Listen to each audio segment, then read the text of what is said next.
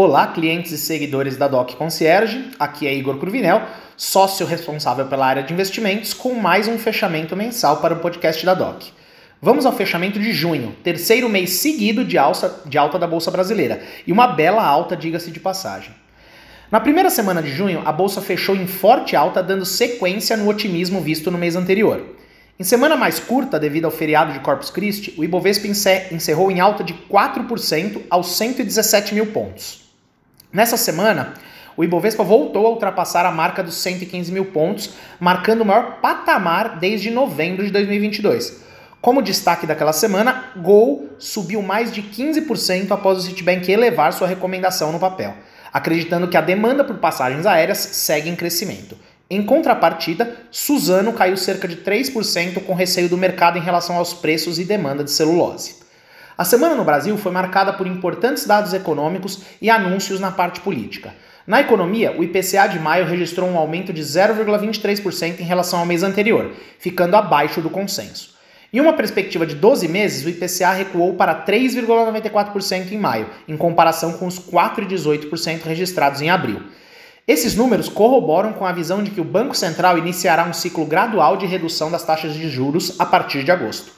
Na política, o relatório da reforma tributária foi apresentado, abordando uma série de alterações nos impostos cobrados atualmente, e a expectativa é de que seja votado já no início de julho.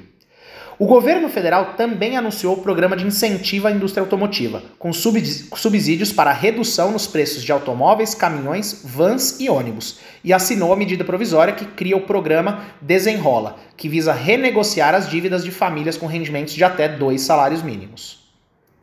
Nos Estados Unidos, os pedidos de auxílio-desemprego aumentaram de 233 mil para 261 mil. Essa tendência pode indicar que a desaceleração econômica está começando a afetar o mercado de trabalho.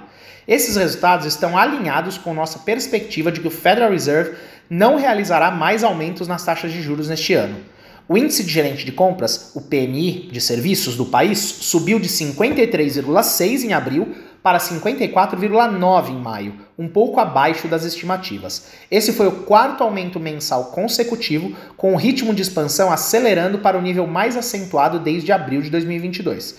Já o PMI composto, que inclui serviços e indústria, registrou 54,3 em maio, antes 53,4 em abril, sinalizando a expansão mais rápida da atividade empresarial em pouco mais de um ano.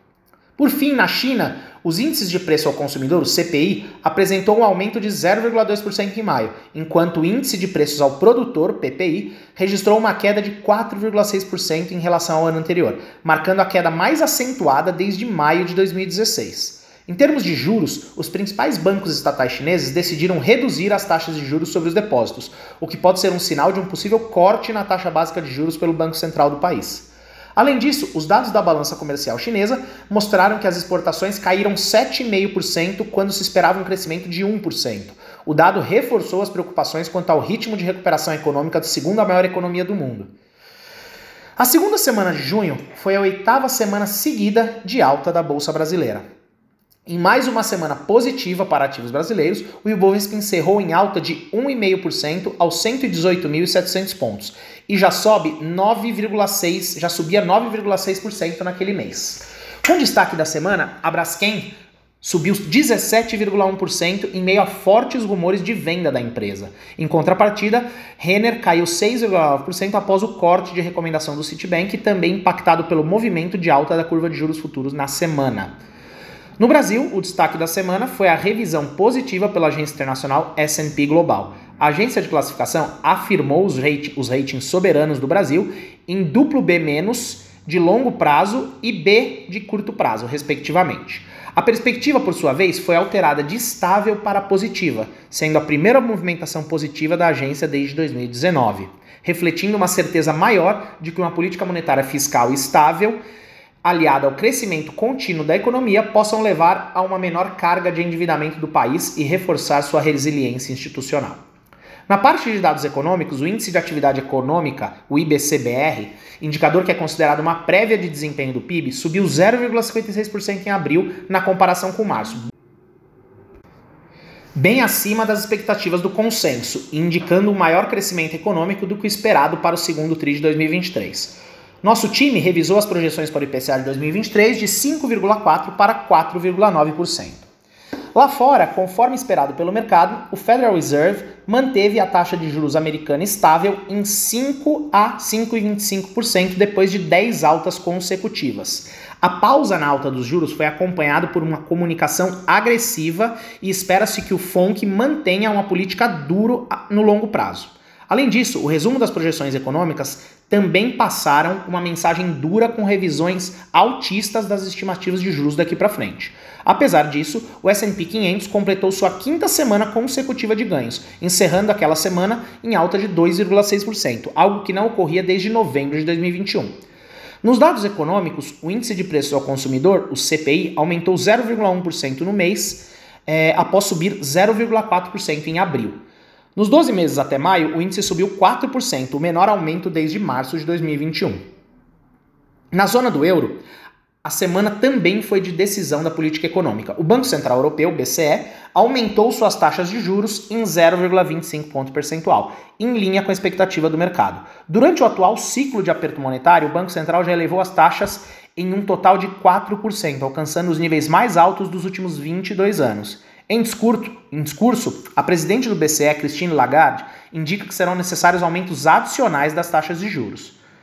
Na China, o Banco Central adotou uma postura oposta do Fed, em meio a dados de atividade que continuam desapontando expectativas. A autoridade monetária reduziu a taxa de empréstimos de um ano de 2,75% para 2,65%, sendo a primeira redução desde agosto de 2022, numa tentativa de estimular a economia do país. Adicionalmente, uma série de dados econômicos de maio foram divulgados na semana indicando uma desaceleração, principalmente no setor imobiliário e de exportação, dando sinais de que a recuperação da China prevista para 2023 está perdendo fôlego. Na terceira semana de junho, a Bolsa Brasileira engatou a nona semana seguida de ganhos. Naquela semana em que o Bovespa atingiu a marca de 120 mil pontos, o que não ocorria desde abril de 2022, o índice encerrou sua nona semana consecutiva de ganhos com uma alta leve de 0,2% aos 118.970 pontos. Com destaque da semana, Raizen subiu 10,1% com declarações feitas pelo vice-presidente Geraldo Alckmin sobre o governo federal estar estudando a possibilidade de elevar o percentual de etanol presente na gasolina de 27% para 30%. Em contrapartida, Embraer caiu 14% após desapontar o mercado com poucas encomendas de aeronaves no Paris Air Show, o maior evento aeroespacial do mundo. No Brasil, o Copom manteve a taxa Selic em 13,75% pela sétima reunião consecutiva. O comitê mencionou alguma melhora nas perspectivas de inflação, o que pode abrir as portas para, uma, para um possível corte na próxima reunião se a tendência continuar. Ao mesmo tempo, apontou que o cenário continua exigindo cautela e parcimônia, o que significa que, caso ocorra em agosto, o corte de juros não será agressivo. O próximo movimento dependerá dos dados. Nosso time acredita que a estratégia do Copom agora seja manter as taxas estáveis por mais algum tempo ou iniciar um afrouxamento gradual da política monetária em breve, até a Selic chegar em aproximadamente 11% em 2024. Na parte política, o texto da reforma tributária foi apresentado.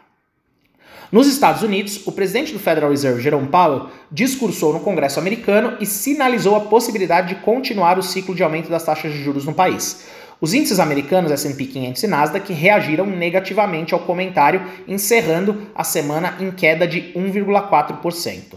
Nos dados econômicos, o índice de gerente de compras, o PMI, composto dos Estados Unidos, que engloba os setores industrial e de serviços, caiu de 54,3 para 53 em junho, ficando abaixo das expectativas e atingindo o menor nível em três meses, indicando um arrefecimento na atividade econômica. Por fim, a China cortou suas taxas de juros de referência, visando estimular a economia em meio à recuperação mais lenta do que o esperado após a reabertura pós-pandemia. A taxa primária de empréstimo de um ano e a taxa equivalente de cinco anos foram reduzidas em 0,1 ponto percentual, para 3,55 e 4,2, respectivamente.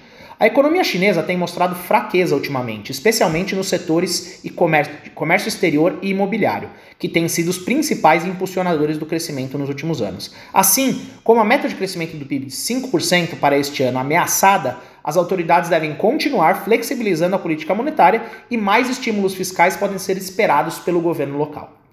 Na última semana de junho, A bolsa fechou com leve queda, mas não apagou os fortes ganhos do mês. Na semana que, mar... que marcou o final do primeiro semestre de 2023, o Ibovespa encerrou em queda de 0,8% aos 118 mil pontos. Porém, encerra o semestre em alta de 7,6%. Como destaque da semana, Gol subiu 8,7%, impulsionada pela maior expectativa de queda de juros. Em contrapartida, Via caiu 9,7% após o empresário Ma Michael Klein, da família fundadora das Casas Bahia, entrar com um processo contra a companhia para obter a liberação de lojas e outros imóveis dados como garantia em pagamentos de passivos fiscais e trabalhistas para a empresa. No Brasil, o Conselho Monetário Nacional, CMN, definiu a meta de inflação para o ano de 2026 em 3%, mantendo a mesma meta já estabelecida para 2024 e 2025.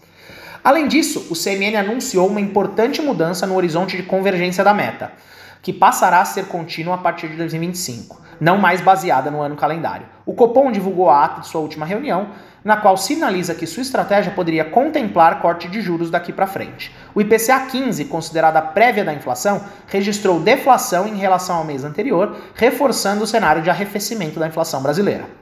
A sinalização do Banco Central e os dados de inflação corroboram com o cenário projetado pela nossa equipe, que considera um corte de 0,25 ponto percentual em agosto, seguido de cortes sequenciais de 0,5 ponto percentual, encerrando o ano de 2023 com juros em 12% e 2024 em 11%. Nos Estados Unidos, o presidente do Federal Reserve, Jerome Powell, reforçou em discurso que os juros dos Estados Unidos devem subir nas próximas duas reuniões, com os dados econômicos caso os dados econômicos reforcem que a inflação do país pode seguir resiliente. Além disso, os 23 bancos dos Estados Unidos que foram submetidos ao teste de estresse anual do Fed demonstraram resiliência diante de um cenário de recessão severa. O teste era bastante aguardado, principalmente depois da turbulência bancária há alguns meses atrás, e impulsionou os ganhos do índice na semana, que encerrou em 2,4% de alta. Na parte de dados econômicos, o PCE, a medida de inflação preferida do Fed, subiu 0,1% em maio, abaixo do esperado pelo consenso, e 3,8% no acumulado de 12 meses, o menor número desde abril de 2021. O produto interno bruto do país cresceu 2% no primeiro trimestre de 2023, de acordo com a terceira estimativa, ficando acima do esperado. O número levantou preocupações adicionais sobre o ciclo de aumento da taxa de juros nos Estados Unidos e elevou os rendimentos dos títulos do Tesouro Americano.